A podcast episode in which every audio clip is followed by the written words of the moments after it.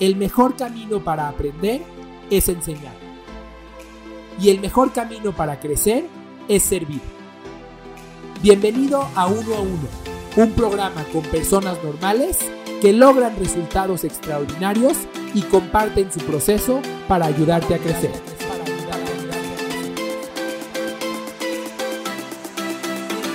Bienvenido a Uno a Uno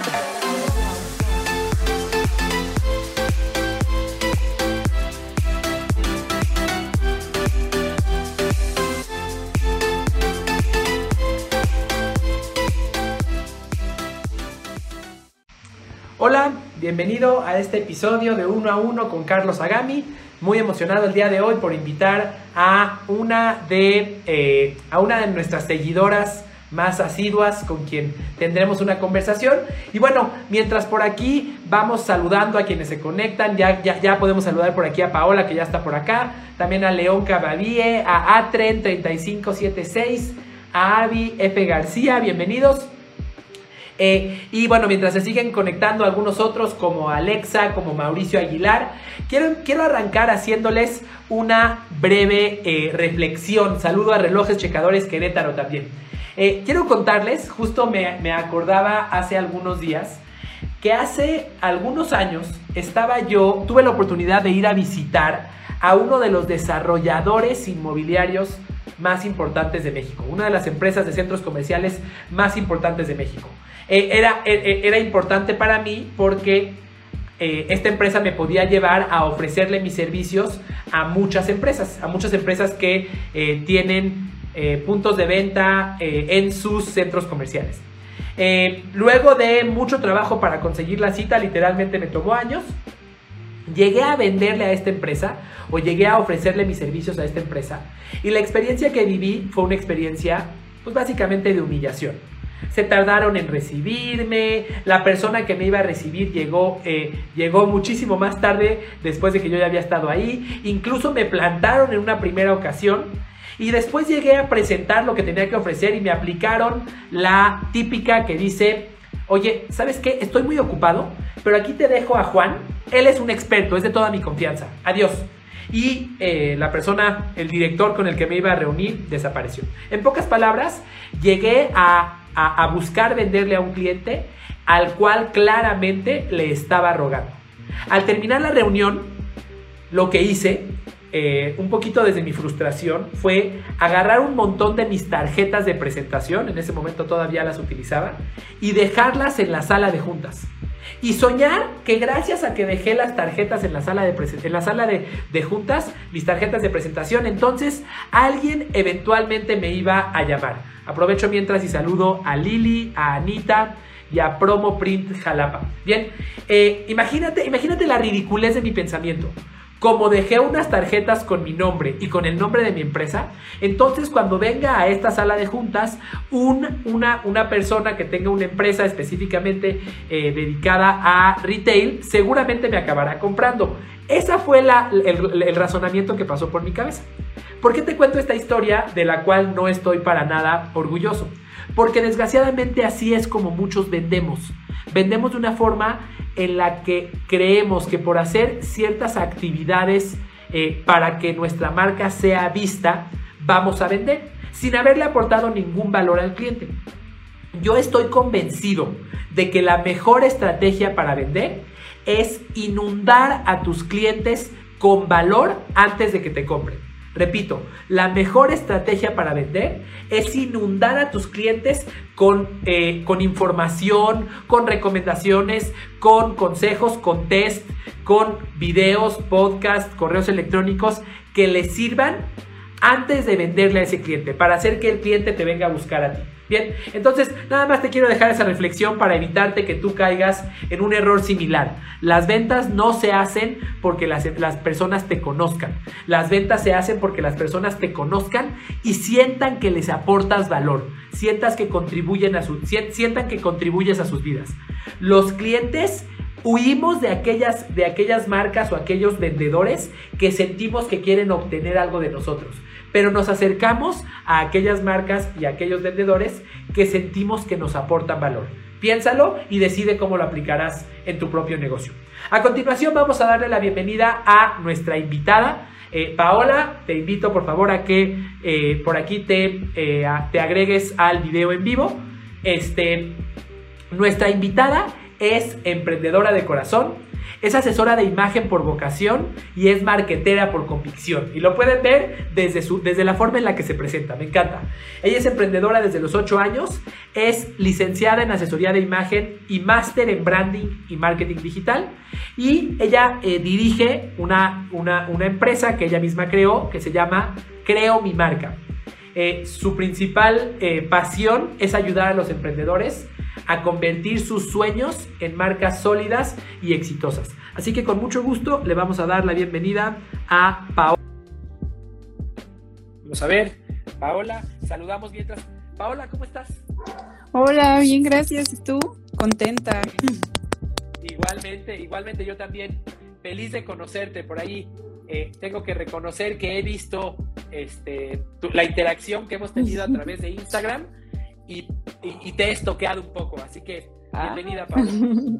Muchas gracias, Carlos. Bien, gracias. Pues emocionada de poder compartir hoy contigo. La verdad nunca me lo imaginé. Yo sigo tu contenido, te he escuchado en algunos programas y se me hace muy valioso lo que aportas porque considero que un gran error de los emprendedores, no sé si en el mundo, pero sí en México, es querer sembrar y cosechar al mismo tiempo. ¿no? O sea, como... Wow, ya no, el podcast se termina en este momento. Ya dijimos, ya dijimos todo lo que había que decir. Muchas gracias a todos. Me encanta, me encanta, me encanta tu, tu, tu, pensamiento, me encanta. Cuéntame, Paola, ¿qué te hace hacer lo que haces? ¿Por qué te dedicas a ayudar a las personas a crear sus marcas sólidas y exitosas? Porque justo cuando yo estudié imagen pública era creo que la segunda generación en México. O sea, nadie sabía que hacía un asesor de imagen aquí, ¿no? Y menos en un lugar más chico como Puebla. Quizá en la Ciudad de México era algo como más eh, sonado, pero en un lugar más pequeño como lo es Puebla, pues la gente era así como, ¿qué haces? ¿No? Así como casi maquíllame y yo, ¿no? Ni siquiera sé agarrar una brocha, o sea, eh, es mucho más complejo. Y quería emprender, siempre desde muy chiquita tenía este, esta parte de la chispa emprendedora, pero pues obvio, inmadura, salí muy joven de la carrera, de una carrera nueva, pues ya te imaginarás cuántos topes me topé, para, o sea, como con cuántas em, descalabradas me tocaron en el camino, decidí ser rebelde, irme pues por la vía Godín, la vía cómoda, fue también un reverendo desastre, y cuando ya dije, no, a ver, ya tengo que seguir el llamado de emprender, eh, me doy cuenta que afuera no hay un mundo tan empático para los emprendedores, porque en realidad pienso yo que hay muchos que ofrecen servicio para emprendedores, pero pues lo he compartido con algunas personas como para emprendedores estos top que vienen con el recurso ya de los ahorros del año, este, o, de los papás, o, o, respaldados por familias. Entonces, pues hay un mercado para ellos, ¿no? Empresas grandes que que sí los asesoran, que podcams y lo que sea, y están padrísimos, pero pues te cuestan un dinero tremendo cuando habemos muchos allá afuera que realmente lo único que tenemos es la chispa y la ilusión de emprender, ¿no? Eh, por ejemplo, en este caso, cuando yo empecé, creo, mi marca, solo éramos tres chavas desempleadas, pues jóvenes y con tres computadoras, era lo que había. No, no nos liquidaron, nos habían corrido de la agencia donde trabajábamos, este, no teníamos dinero, endeudadísimas a más no poder, ¿no?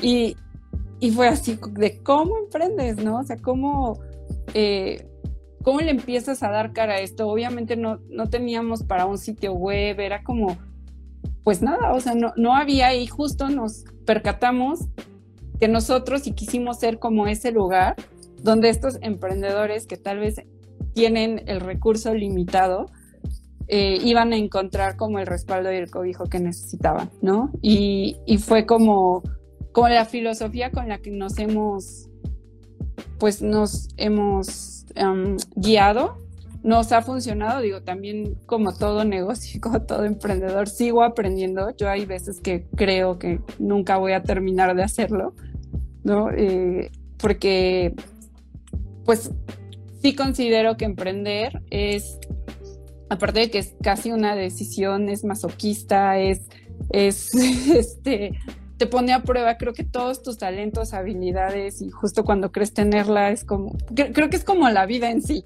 ¿no? O sea, cuando crees que ya te la sabes, algo viene y te dice, jajaja, ja, ja, claro que no. este, entonces, pues nada, o sea, por eso decidí ayudar a los emprendedores, porque aparte justo con algo que era nuevo, no conocido en, en México, ¿no? Em, dije, creo que tengo mucho que aportar. O sea, hay mucho que hacer aquí cuesta trabajo, o sea, nos ha costado trabajo porque ha sido evangelizar, o sea, ha sido como explicar, educar, eh, pues sí ha sido una piedra como un poco compleja porque incluso hay veces que las personas no dimensionan siquiera que te necesitan, ¿no? O hay veces que saben que te necesitan pero no saben cómo te necesitan.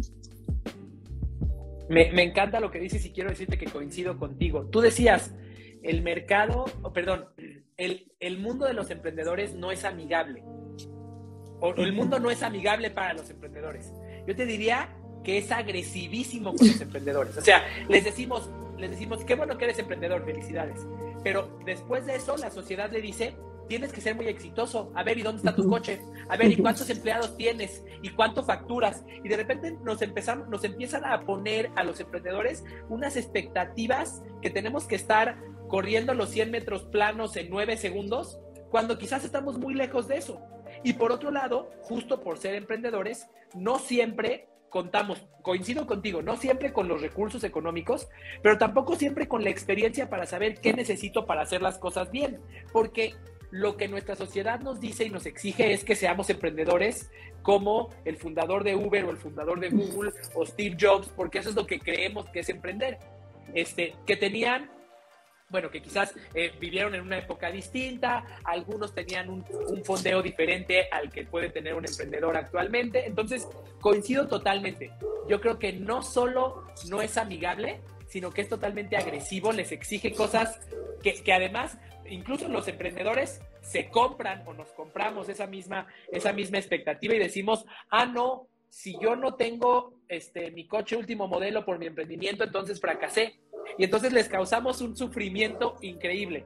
Coincido totalmente y me encanta también tu misión porque es increíble eh, cuántos emprendedores, por falta de saber lo que necesitan, arrancan un negocio con toda su pasión, con todo su amor, con todo, con sus ahorros, este, con todas sus ilusiones y fracasan a los pocos semanas, meses o años. Es increíble, es increíble. A mí, a mí me llama muchísimo la atención eh, ver eh, negocios cerca de, tu casa este, que dices, wow, mira, abrieron una pizzería.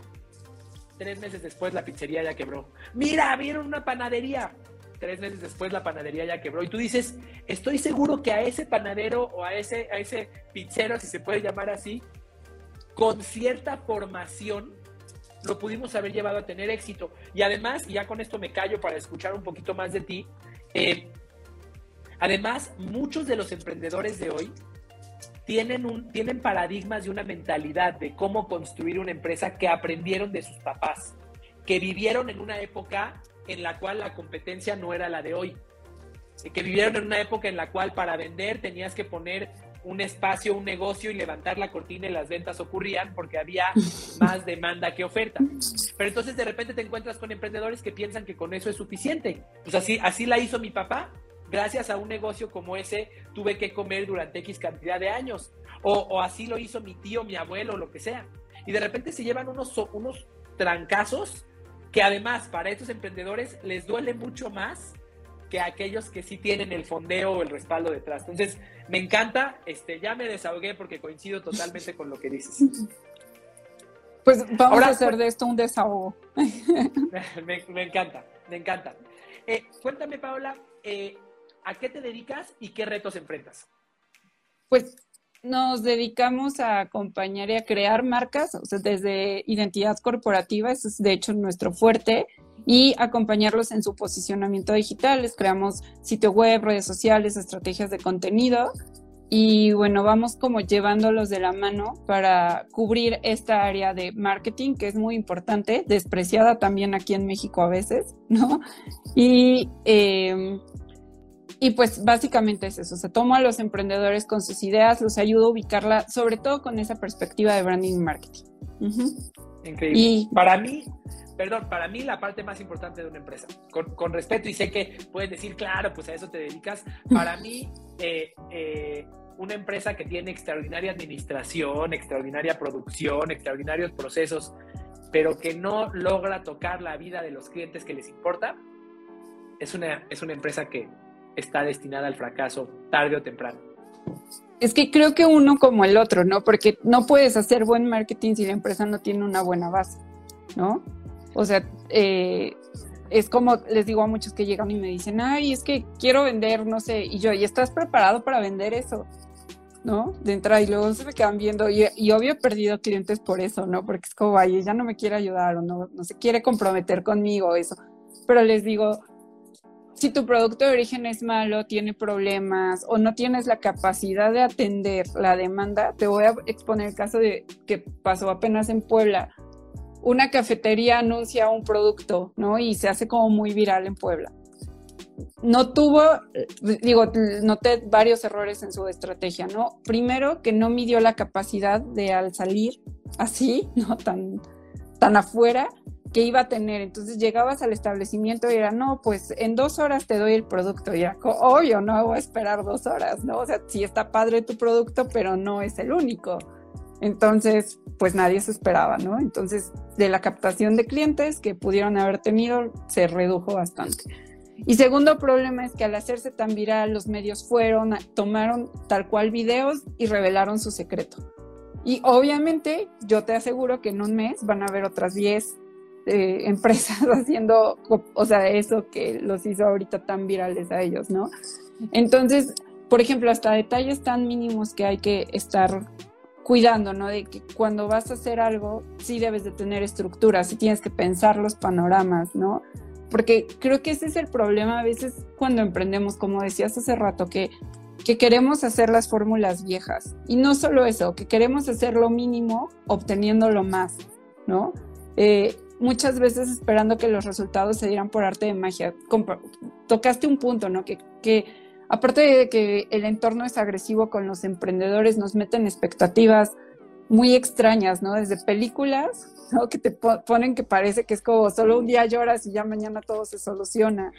Cuando, cuando emprender lloras 10 días y medio está bien uno. Este, em, desde entornos como estos que estamos muy bombardeados por una economía que está muy lejana a la nuestra, ¿no? O sea, sí, te ponen el ejemplo de un Steve Jobs, donde su entorno es completamente diferente al de México.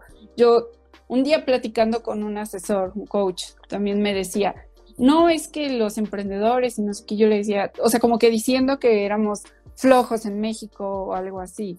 Y yo le dije, mm, no, le digo, lo que pasa es que emprender en México a veces ni siquiera se vuelve como un deseo o un anhelo como en otros países. Emprender en México lo haces por necesidad, porque no hay condiciones laborales, porque no hay eh, oportunidades para algunos y entonces es, emprendo porque tengo que darle de comer a mis hijos. Digo, ¿cuántas historias de éxito no hay a raíz de esa necesidad en México, no?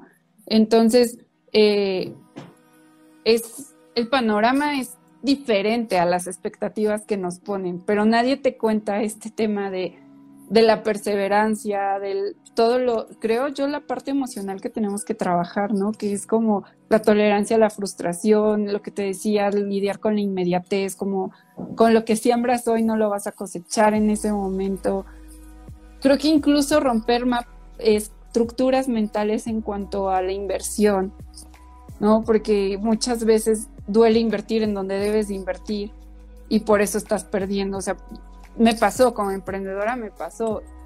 Al inicio éramos tres mujeres que nos estábamos autoempleando nada más, ¿no? Porque, como te comenté, estábamos desempleadas y fue como que queremos hacer, pues ya no quiero trabajar para nadie, etcétera, bla, bla.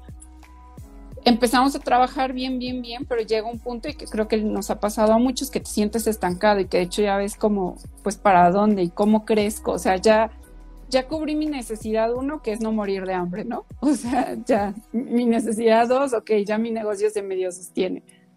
Punto tres es para dónde voy. Y en este, en este entorno a, mis socias, a, una en especial, le da mucho miedo crecer, ¿no? Yo le decía, no, ya hay que invertir en esto, hay que contratar gente, hay que, y decía, no, no, no, no, no, porque si contratamos, ¿cómo nos repartimos el dinero? Si de por sí estamos apretados, ahora cómo, ¿no?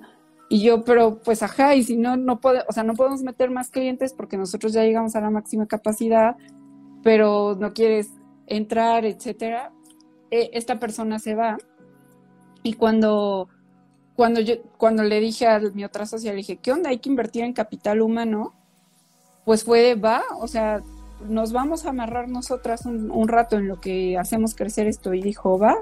Y fue radical el cambio y ahí me di cuenta que por sostener un peso estábamos perdiendo 100, ¿no? Y creo que también es un común, común de los que nos pasa, ¿no? Y lo veo con mis clientes, que es que invierte, es, no, no, no, no, porque nada más tengo esto, pero ajá, ¿cómo quieres ganar si no, si no haces ese salto, ¿no? Me gustó la frase que dijiste, que queremos sembrar y cosechar al mismo tiempo.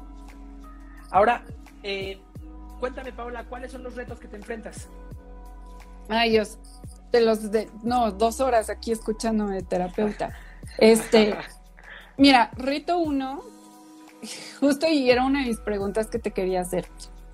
Tú basas mucho tu filosofía en dar y en servir, ¿no? Y de verdad la, compro completamente y, la comparto, pero también me he dado cuenta que el cliente abusa de esa filosofía. Mi reto uno es que de momentos sí, ay, ay, espero no me vean. Este, de momentos siento que el dar tanto, después algo que era como un plus, se volvió una obligación, ¿entiendes? Sí. Me encantaría responderte con una historia. Mira, sí. hace cinco años quizás, eh, logré cerrar un trato con un cliente. Eh, un cliente que tenía una buena cantidad de tiendas en México, de marcas importantes, y le ofrecí un servicio de supervisión de servicio al cliente en sus tiendas a través de cámaras. Estaba yo feliz. Incluso para cerrar el trato con este cliente, dije, ¿sabes qué?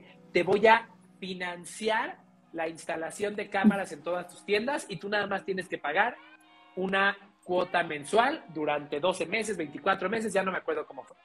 Todo iba muy bien. Pasó el primer mes, no me pagó. Pasó el segundo mes, no me pagó. Y yo, y yo, y yo, yo, yo, estaba basándome todavía en mi filosofía. Es más, la tengo aquí en mi playera. Sirve primero.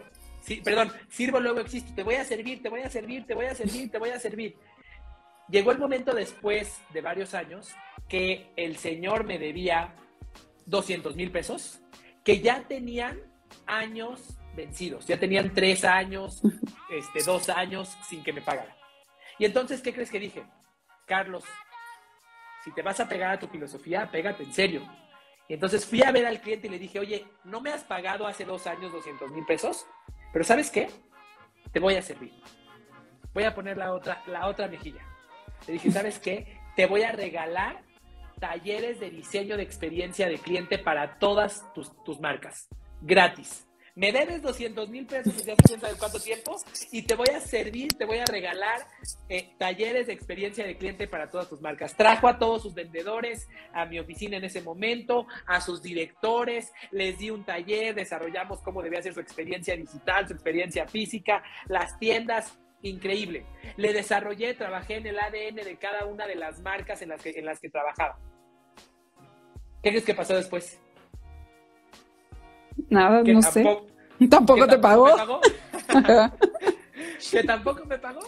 Entonces, coincido totalmente.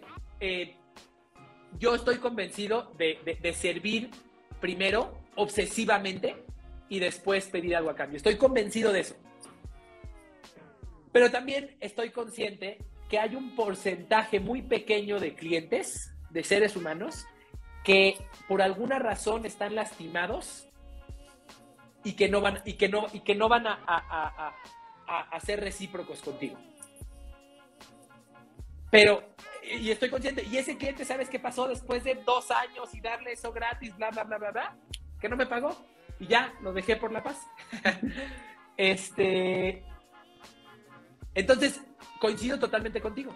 Sí, hay que servir siempre obsesivamente, pero hay que tener muy aguda la visión para identificar a esos clientes que son abusivos, que lo son naturalmente. Hay clientes que son abusivos naturalmente, que, son abusivos, repito, porque personalmente han tenido algo que les duele, porque sienten que si no se friegan al, de al, del otro lado, no pueden tener éxito. Eh, la buena noticia desde mi perspectiva es que son la minoría. Hay un estudio, y no, no recuerdo la fuente ni los datos que diré son totalmente precisos, pero hay un estudio que habla acerca de, acerca de los robos. Y dice lo siguiente, el 93% de la gente, si tú le pones un billete enfrente, no se lo va a robar. Te lo va a devolver. Así se, dejaste el billete en la mesa, te va a decir el 93% de la gente, hey, toma, ¿bien? Eh, el 4% se lo va a robar si es que tiene la oportunidad. Si es que te volteaste y, ya lo, lo, vieron fácil y se lo pueden robar. Ok, el 3% restante va a buscar la forma de fregarte, aunque no hayas puesto el billete ahí, va a ver cómo te lo saca de la cartera. Eh, el punto es que el 93% es todo lo contrario. La mayoría, la mayoría de las personas tenemos un deseo natural. De hecho, todos los seres humanos tenemos un deseo natural de ser recíprocos con las personas que nos aportan valor. Todos.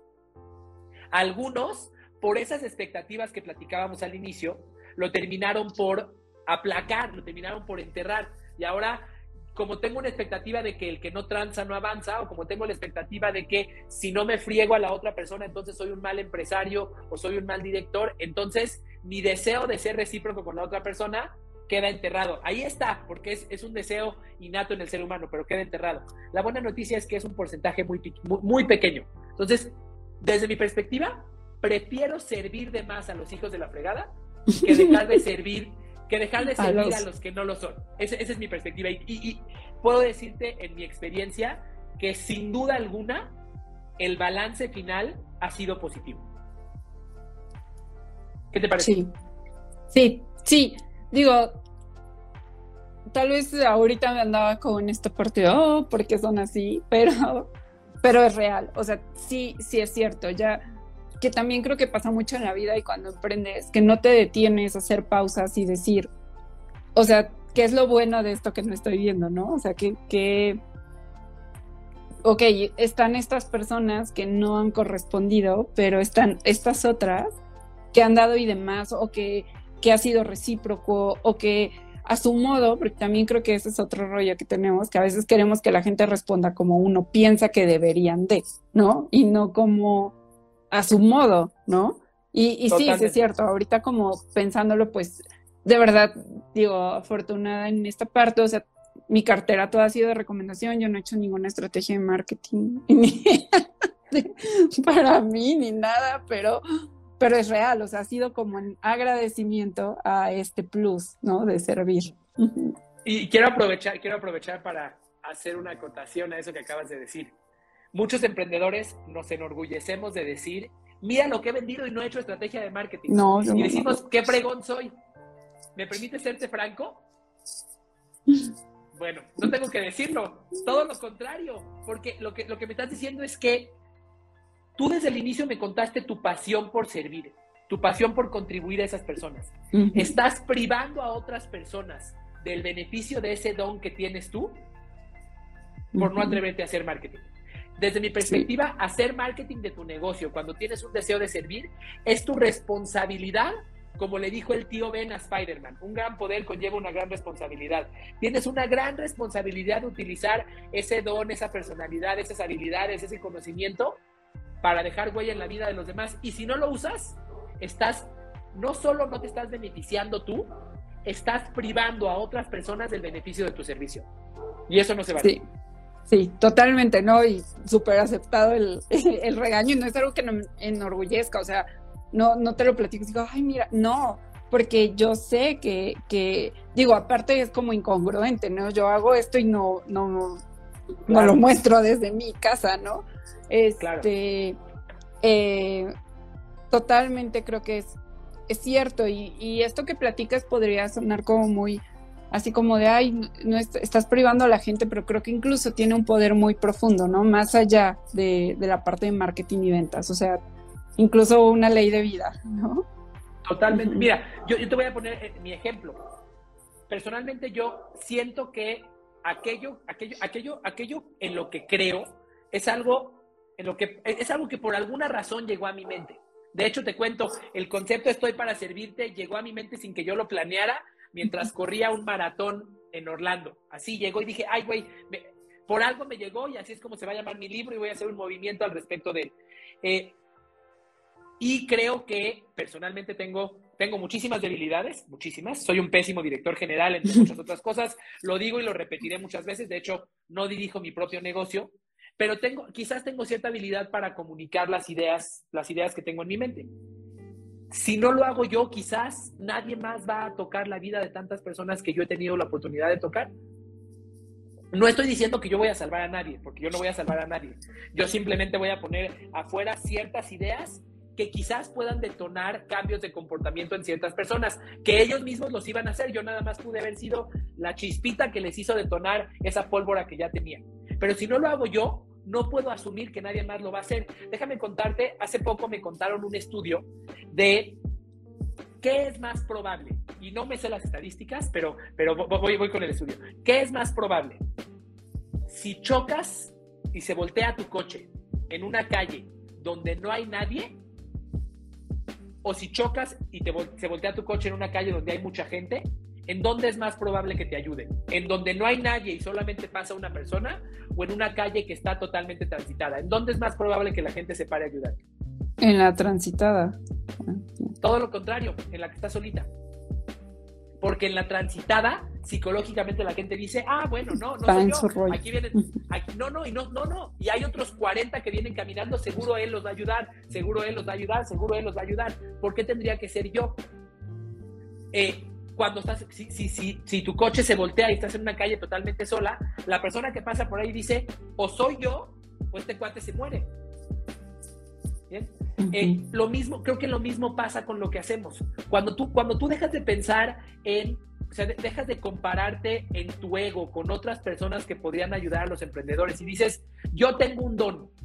Eh, servir, de acuerdo con la Biblia, es poner tus dones para contribuir a la vida de otra persona. Olvídate, olvídate de temas religiosos, es poner tus dones para contribuir a la vida de otra persona. Si yo sé que tengo un don y hay una persona que lo necesita, yo tengo de dos. O decir, bueno, pero hay muchos otros. Seguramente otro lo va a hacer. O puedo pensar, oye, yo tengo un don, lo tengo que usar, por eso me lo dieron. Por eso me lo dieron. Y además no se diga que si lo uso, le voy a tocar la vida y siempre voy a obtener una recompensa. Hay una frase, hay una frase de eh, una escritora, eh, si no me equivoco, es alemana, que por cierto, este dato curioso, antes solía ser sexoservidora en Alemania, que dice que eh, el servir a alguien más, y la estoy parafraseando, obviamente, el servir a alguien más, que, no, no, existen los actos desinteresados. Esa es su, frase. Los actos desinteresados no existen porque cada acto que realizas tiene una recompensa por el simple hecho de sentir que contribuiste a la vida de otra persona. Destrocé la frase de esta señora, pero pero esa es la idea central. Este, y, creo que, y creo que eso es lo mismo que tenemos que saber nosotros. Tenemos cierto don, cada uno de nosotros. y, cierto don no nada más es don de inspirar. A lo mejor alguien tiene un cierto don para hacerle cirugías a una persona. O alguien tiene cierto don para hacer sentir increíbles a sus nietos cuando vienen a su casa. O tiene cierto don para cocinar gorditas o para cocinar tamales. Eh, y el don no está nada más en lo técnico sino está en las emociones que puedes causar en la otra persona. Eh, te cuento, el día de hoy estaba visitando a una empresa, eh, de hecho, primera vez que visito una empresa desde que inició la pandemia, porque todo ha sido por Zoom, eh, que se dedica a los servicios financieros. Y les decía, oye, ¿y para qué existe tu empresa? Y entonces atrás de mí estaba el letrero con la misión de la empresa. Y le dije, esa, le dije, esa misión está de hueva, honestamente. Le dije, ¿para qué existe tu empresa? y me dijo, nosotros cuidamos el patrimonio de las personas. Es una empresa financiera. Dije, increíble. Entonces, eh, la persona que me vende un seguro de vida o un seguro de gastos médicos está ayudándome a cuidar eh, lo que le voy a dejar a mis hijos, está ayudándome a cuidar mi legado, está, está ayudando a darme certidumbre todos los días de mi vida. Eso verdaderamente me hace sentir que, que, sirvo para algo, que contribuyo de una manera. Eh, en, su libro Drive, Daniel Pink, les recomiendo muchísimo este autor, Daniel Pink, él escribió un libro que se llama Drive, eh, que habla acerca de la realidad de qué es lo que nos motiva. Y él demuestra en este libro que a una persona hay tres cosas que lo motivan. La primera es el propósito, es el saber que aquello que hago contribuye a la vida de otra persona. Eh, la segunda es la autonomía, es el saber que yo puedo contribuir a la vida de otras personas y que yo puedo inventar mi propio camino. Y la tercera es la maestría, es, la, es, saber que tengo la posibilidad de convertirme en el chipocludo de algún tema, en el mero mero, en el maestro de algún tema. Eh, y me parece que cuando, cuando eres emprendedor tienes justamente la posibilidad de tener estas tres. Pero no debes de perder de vista la primera, que es el propósito. Y no quiero sonar como un refrito de algo que ves 40 veces al día en Instagram y en Facebook. Eh, verdaderamente creo que si cada uno de nosotros recibimos un don y nos lo guardamos por miedo, por ego, por, por, creer que, que, que, que, si lo saco se va a demostrar que no soy diferente de los demás, estoy privando de mi beneficio, estoy privando de mi don a muchas personas. Y eso no se vale. Sí, claro. Sí, sí, digo, ay, ya, ya toda regañada aquí, pero ajá. pero, pero sí, real. Y, creo, ¿sabes? Creo que, que hay mucho que trabajar acá y es muy profundo todo lo que dices, porque no es como que uno, o sea, uno quiera estar privado o privando o demás. Creo que, como te decía, emprender pone, pues, pone a red pues sí reta tus capacidades psicológicas como monstruos que tienes que enfrentar, ¿no? O sea, tipo, ya sabes, el síndrome del impostor que está súper de moda en esta parte de las redes sociales, eh, heridas, miedos, sombras, temores, bla, bla, bla, bla, bla. La lista puede ser enorme porque exactamente hay veces que no sales porque te invaden justo estas partes de no, qué pena, ¿no? Y si estoy, o sea, si estoy haciendo algo ridículo y es como, yo, y lo veo también mucho con mis clientes, o sea, no, no, no solo lo vivo. Por ejemplo, hay veces que mis clientes, como, no, no, no, es que esto no, cámbiale a verde y yo, nadie va a notar si era verde o naranja, no, tú eres el único que lo sabe. Y a veces este sentido de perfeccionismo nos detiene en lugar de acelerarnos, ¿no? En lugar de llevarnos a donde, pues a donde tal vez podríamos ser más serviciales que, eso. Y sí, tal vez todo conectado con el ego, ¿no? como de hasta que no salga súper bien, hasta que no sea perfecto, hasta que hasta que yo no tenga el 90, 60, 90 y la nariz perfilada, o sea, mil cosas, cuando en realidad el bien mayor es lo que vas a aportar, ¿no? Lo que vas a sembrar ahí. Totalmente, totalmente de acuerdo. Totalmente de acuerdo. Me encanta, me encanta la conversación. ¿Cuál, cuál es tu segundo reto? ¿Cuál es el segundo tema que te gustaría traer a la mesa? Como coordinar e influir en tu equipo de trabajo. Eso, fíjate que algo que pensaba ahí, siempre sueñas con el crecimiento, ¿no? Siempre sueñas con tener eh, esta parte de el negocio, pero pues nadie te dice que cuando vas creciendo es un verdadero caos, ¿no? O sea que, y digo, es un verdadero caos en el sentido de de, de que pues nadie te dice, ah, ¿qué crees? Tienes que aprender a contratar personal. Digo, algo muy burdo, ¿no? Pero a elegir tu personal. Eh, influir en, en, ya sabes, como ser esta chispa, este motor para que ellos sigan lo que tal vez tú hacías por sí solo, ¿no? Y, y entender el resto de las personalidades. O sea, me he topado con el rollo de, a ver, digo, en medida de lo que me es posible, practico mucho la empatía, yo creo mucho en la empatía, ¿no? Que creo que es un valor vital y siempre al equipo de trabajo le digo, yo sé que antes de profesionistas aquí tengo personas. Entonces, es como, como compárteme, o sea, quiero saber qué pasa en tu vida y no por chismosa, ¿no? Sino porque yo sé que si hoy cortaste con el novio no me vas a venir a dar el 100. Pero yo ya sé que no tengo tu 100 y que fulanita sí está al 200, entonces pues agarro ese 100 de fulanita para cubrir esto que te falta a ti, etcétera.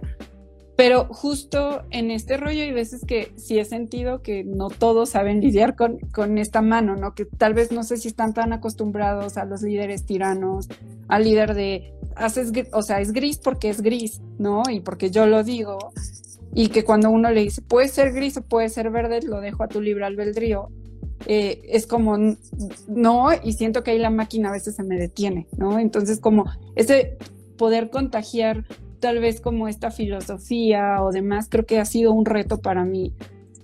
Siento que, que ahorita, ahorita ya lo estoy sacando, pero ah, si hubiera, hubiéramos hablado hace un mes, yo ahorita estaría llorando así. Ah".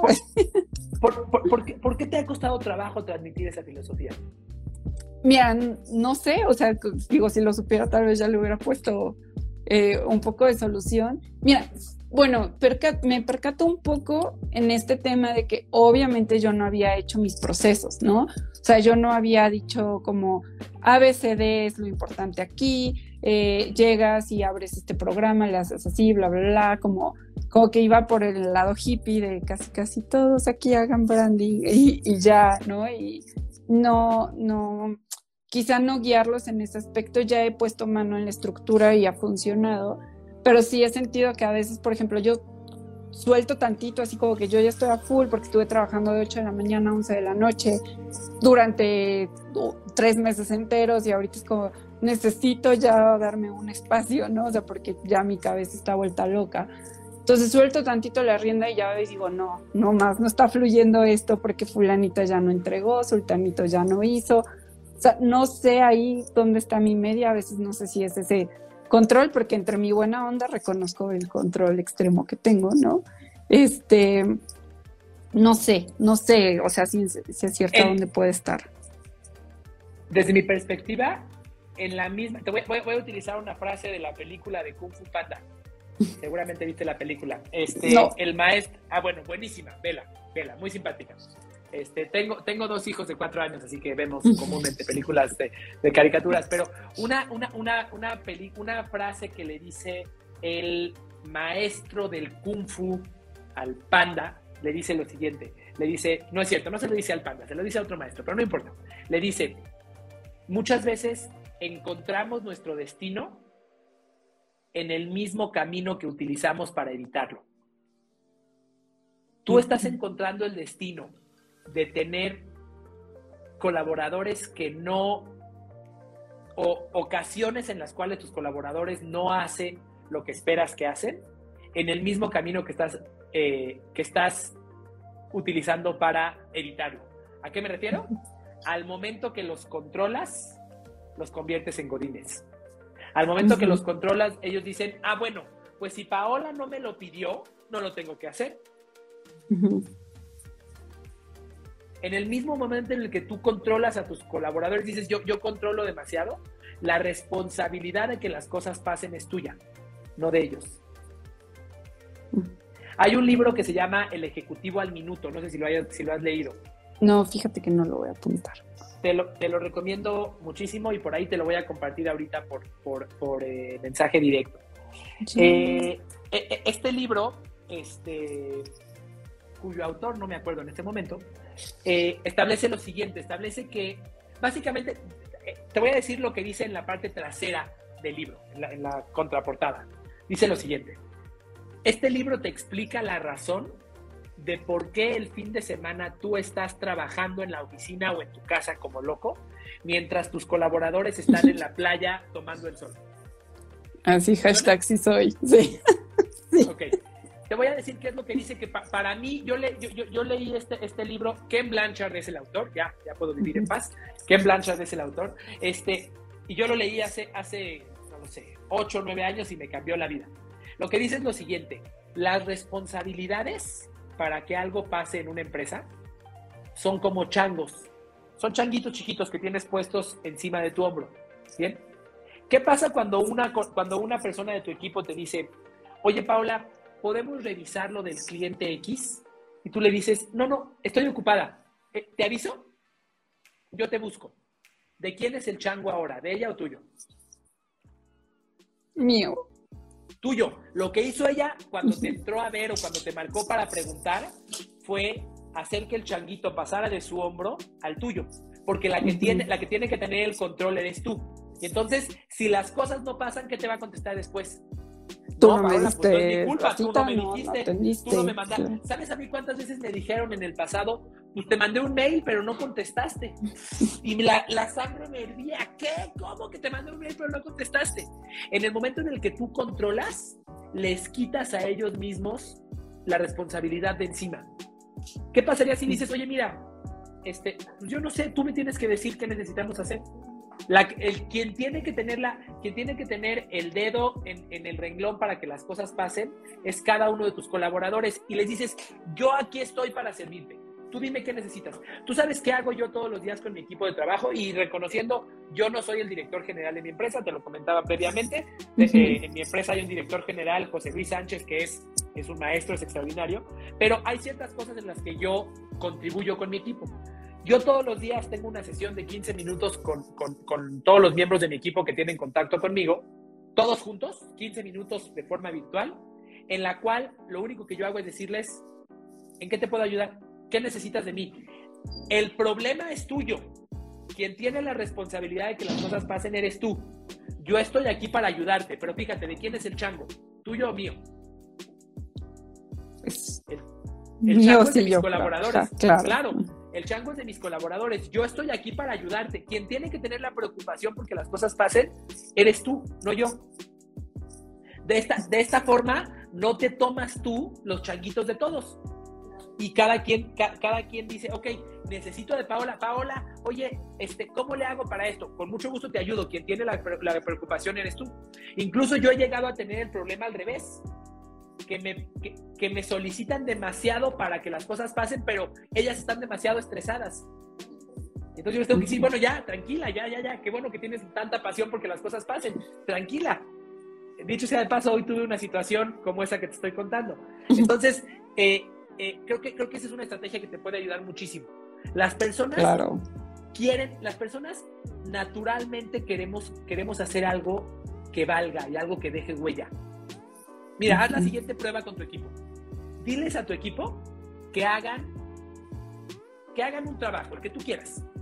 Diles que hagan un trabajo para una marca, que, que, que, que trabajen para un cliente. Y cuando terminen, diles, oigan, ¿qué creen? Eso que hicieron no se va a entregar. Les voy a pagar a todos el trabajo que hicieron, pero ese trabajo que ustedes hicieron no se le va a entregar a ningún cliente. Y mira cómo reaccionan. se van, uh -huh. te vas a dar cuenta ¿Sí? que se van a molestar. Porque a pesar claro. de que les estés pagando por el trabajo que hicieron, ellos más allá que el sueldo, independientemente de qué persona sea, quieren saber que su trabajo va a ser utilizado para algo. Si solamente trabajáramos para que nos paguen, el hecho de que tú me digas, como recuerdo que me decía un maestro en la universidad, que hay ocasiones en las que el gobierno le dice a las personas, hagan hoyos aquí, todos ustedes hagan hoyos aquí, ya terminaron, ahora tapen los hoyos y les voy a pagar este, simplemente para hacer que el dinero se mueva en términos económicos. Pero si, si, si, yo, si, si eso que te acabo de decir fuera real, esas personas que hicieron hoyos y después los taparon no se sentirían satisfechos porque naturalmente están buscando que, que parte de lo que ellos hagan tenga un sentido y contribuya a la vida de otras personas. Lo mismo pasa con tu equipo. ¿Qué pasaría si tú les dices, a ver, ¿Cómo estamos contribuyendo a este emprendedor? ¿Cómo le podemos cambiar la vida a él, a su familia, a las personas a las que, a las que va a dar empleos? Es tu responsabilidad lograr eso. Yo estoy para ayudarte, pero la responsabilidad es tuya. El changuito está en tu hombro, no en el mío. Y yo estoy aquí para servirte con mucho gusto. Entonces vas a cambiar, vas a cambiar por completo los papeles. Obviamente eso implica que le demuestres a tu equipo que confías en ellos. Claro. Este, mañana changos para todos. Sí, mañana changos para todos. Y déjame decirte que es un momento, de, es un momento, culturalmente es un momento de sorpresa para todo tu equipo, porque de repente dicen, órale, ya no me está persiguiendo. Ahora yo la tengo que perseguir a ella. Ahora, ahora yo soy autónomo. Y yo soy autónomo y si quiero una guía, se la voy a pedir. Que es muy diferente de está encima de mí, me está diciendo cómo hacer las cosas y, y, entonces si no me dice exactamente cómo, tengo la excusa para no hacer nada más. ¿Me explico? No nada más, no nada más esto te va a dar mejor calidad de vida a ti y mejores resultados a la empresa, también a ellos los va a hacer sentirse más satisfechos. Porque te dije previamente, ¿qué es lo que necesitamos las personas? Para sentirnos satisfechos necesitamos, para sentirnos motivados necesitamos un propósito, autonomía y maestría. Si no me das autonomía, no me voy a sentir motivado. Dales autonomía. Dales autonomía, incluso diles, oye, yo te puedo ayudar, te puedo, te puedo recomendar autores, videos de YouTube, podcast, libros, para que te conviertas en un maestro. Ya te dije para qué hacemos lo que hacemos. Estamos contribuyendo a la vida de esos emprendedores que además son los que, los que mueven cierta parte de la economía del país.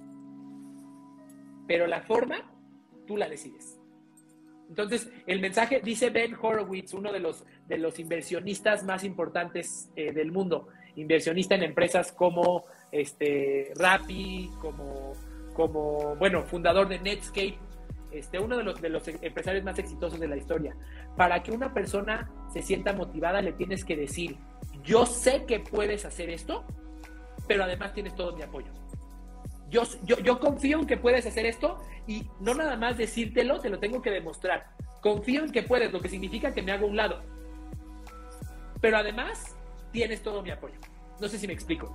Sé que puedes, confío en que puedes y tienes todo mi apoyo para lograrlo porque sé que puedes. No es, tienes todo mi apoyo porque te voy a, supervisar al grado de que no tengas ni cómo respirar, eh, porque entonces no te, estoy, no te estoy demostrando que sé que puedes, te estoy demostrando que tengo miedo a que la cagues. Pero lo que, lo que tienes que hacer es demostrar lo contrario. Confío en ti. ¿Y sabes qué va a pasar? Que en ese momento en sus mentes la expectativa, la expectativa que les, que les, que les sembraste al decirles, confío en ti, es algo que no van a querer traicionar. Dice Dale Carnegie, este, uno de los mejores autores de, de desarrollo humano, una persona puede llegar a extremos extraordinarios con tal de cumplir con la expectativa que alguien más puso para él. Una persona llega a extremos extraordinarios con tal de cumplir con la expectativa que alguien más puso para él. ¿Qué pasa si tú dices, oye, ¿cómo te esfuerzas de verdad en los proyectos? Es increíble. De verdad agradezco tu proactividad, cómo eres, eres tan minucioso con los detalles. ¿Qué va a hacer esa persona cuando trabaja en un proyecto? Me canso que va a ser minucioso con los detalles y se va a esforzar, porque tú ya le pusiste una expectativa, an expectation to live up to, dicen en inglés, una expectativa eh, a, la que tiene ah, que cumplir. Pero además de eso, te ayudo a que cumplas esa expectativa. No nada más te aviento el chango y es tu problema. No, estoy para servirte. ¿Cómo te ayudo a que cumplas con esa expectativa? ¿Me explico? Claro, totalmente. Wow. Digo. Mírate. Sí, venga. Es como, como algo que sí creo que en el fondo tienes la idea y incluso lo comparo y digo, es como hasta justo lo que dijiste, ¿no? Que estoy usando ese camino que a mí no me gusta, ¿no? Me pasa seguido con los clientes que quieren venir a controlar y es como, bueno, ¿para qué contrataste? ¿No? O sea, claro. Sí, sí, Sí, en teoría, quién sabe, soy yo, ¿no? O sea, si veniste a mí porque tú no lo estabas logrando solo, ¿no? Este, y creo que justo aplico eso hacia el equipo y ahí es donde está todo, pero pues sí, a veces estás tan inmerso como en el día a día, ¿no? Que no te percatas de, pues, de estos patrones. Fíjate cómo, fíjate cómo al momento que estás sirviendo a tus clientes, estás encontrando en ellos un reflejo de lo que tienes que ver en ti. Claro. Ay, qué fuerte. Servir a otra persona es encontrar en ella un reflejo de lo que, de, lo, de lo que está dentro de ti que necesitas. Sí. Dios mío, fue como terapia esto. Este. Te fuiste, pero ya volviste. sí, totalmente. totalmente. Me estaba cayendo el 20 de Dios mío, qué terapia. Ajá. Pues mira, al final de cuentas tú misma lo dijiste. Emprender, incluso no nada más emprender, tratar de, tratar de realizar cualquier, cualquier trabajo, aunque sea, aunque, aunque tengamos un empleo, eh, es un camino de desarrollo espiritual, aunque queramos creer que es solamente profesional. Cuernos, manejar las frustraciones para poder, para poder convertirte en esa persona que tienes que ser para alcanzar ese objetivo, es aquello a lo que te, es, aquello a lo que te forza, a lo que te impulsa, el hecho de tener un proyecto y una meta. En cualquier, en cualquier aspecto. Sin duda alguna. Dice, justo esta frase que te dije no es mía, es de Tony Robbins. Él dice que eh, ser dueño de un negocio, emprender, es un camino espiritual. Sí. Entonces, y, como decía otro de mis maestros, tú eres tu negocio y tu negocio es un reflejo de lo que eres tú. Tu negocio es un reflejo de lo, de lo que tú eres y justo cuando tú estás pensando en otras personas a las que quieres servir y estás detectando en ellos patrones que te gustaría cambiar, al final de cuentas estás diciendo Tienes que voltearte a ver a ti, por supuesto. Sin duda alguna. Sí, todo empieza por, por aquí, ¿no? Siempre es como, ay, ¿por qué fulano? Pero no. Sí, digo, de hecho creo es eso, antes de estar buscando responsabilidades afuera, siempre hay que voltear adentro, ¿no? O sea, es como regla de vida, pero, pero híjoles, no, no, no, no lo había como dimensionado de esta forma, ¿no? O sea, yo decía, ¿y por qué me tocan estos controladores? Ah, pero pues claro. Claro. Mira, y, y cuando piensas así, ¿por qué me tocan estos controladores? Piensa, neta, tengo tan mala suerte que todos, todos aquellos con los que trabajo son controladores.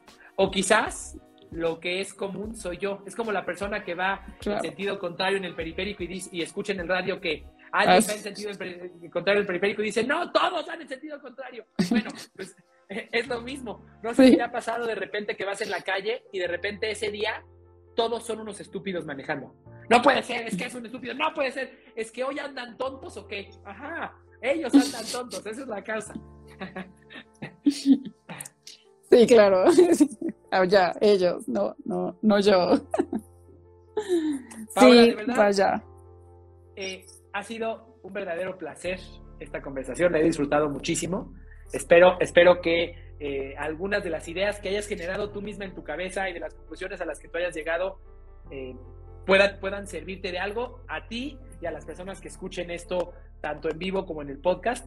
Gracias por ser vulnerable tanto como lo fuiste, por compartirnos la neta de cómo lo piensas, por reconocer cuando te cayó, cuando te cayó un 20, aunque, aunque eso implicara reconocer que no eres perfecta y combatir ese ego que como emprendedores muchas veces buscamos construir falsamente. De verdad, te felicito. Ay, gracias. No, y, y sabes, justo creo eso.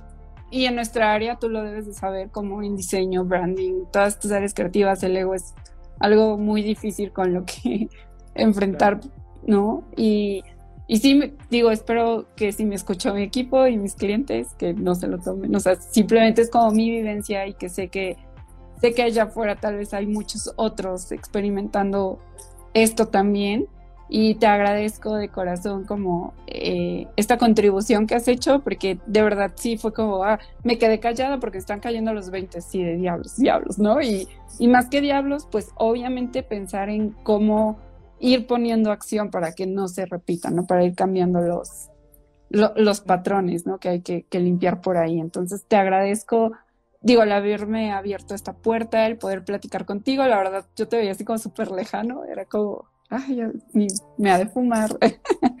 y agradezco que me hayas abierto esta puerta, que, que hayas compartido también así conmigo y que tu experiencia nos las estés donando así, ¿no? predicando con tu ejemplo de servir. Eh, es un placer. Y, y déjame decirte, para, para tu equipo, para tus clientes que nos estén escuchando, estoy seguro que ellos saben que todo lo que hablamos está hablando de ti, no de ellos. Sí, claro. Entonces, entonces no tienes de qué preocuparte. Sí. Ay, se cortó.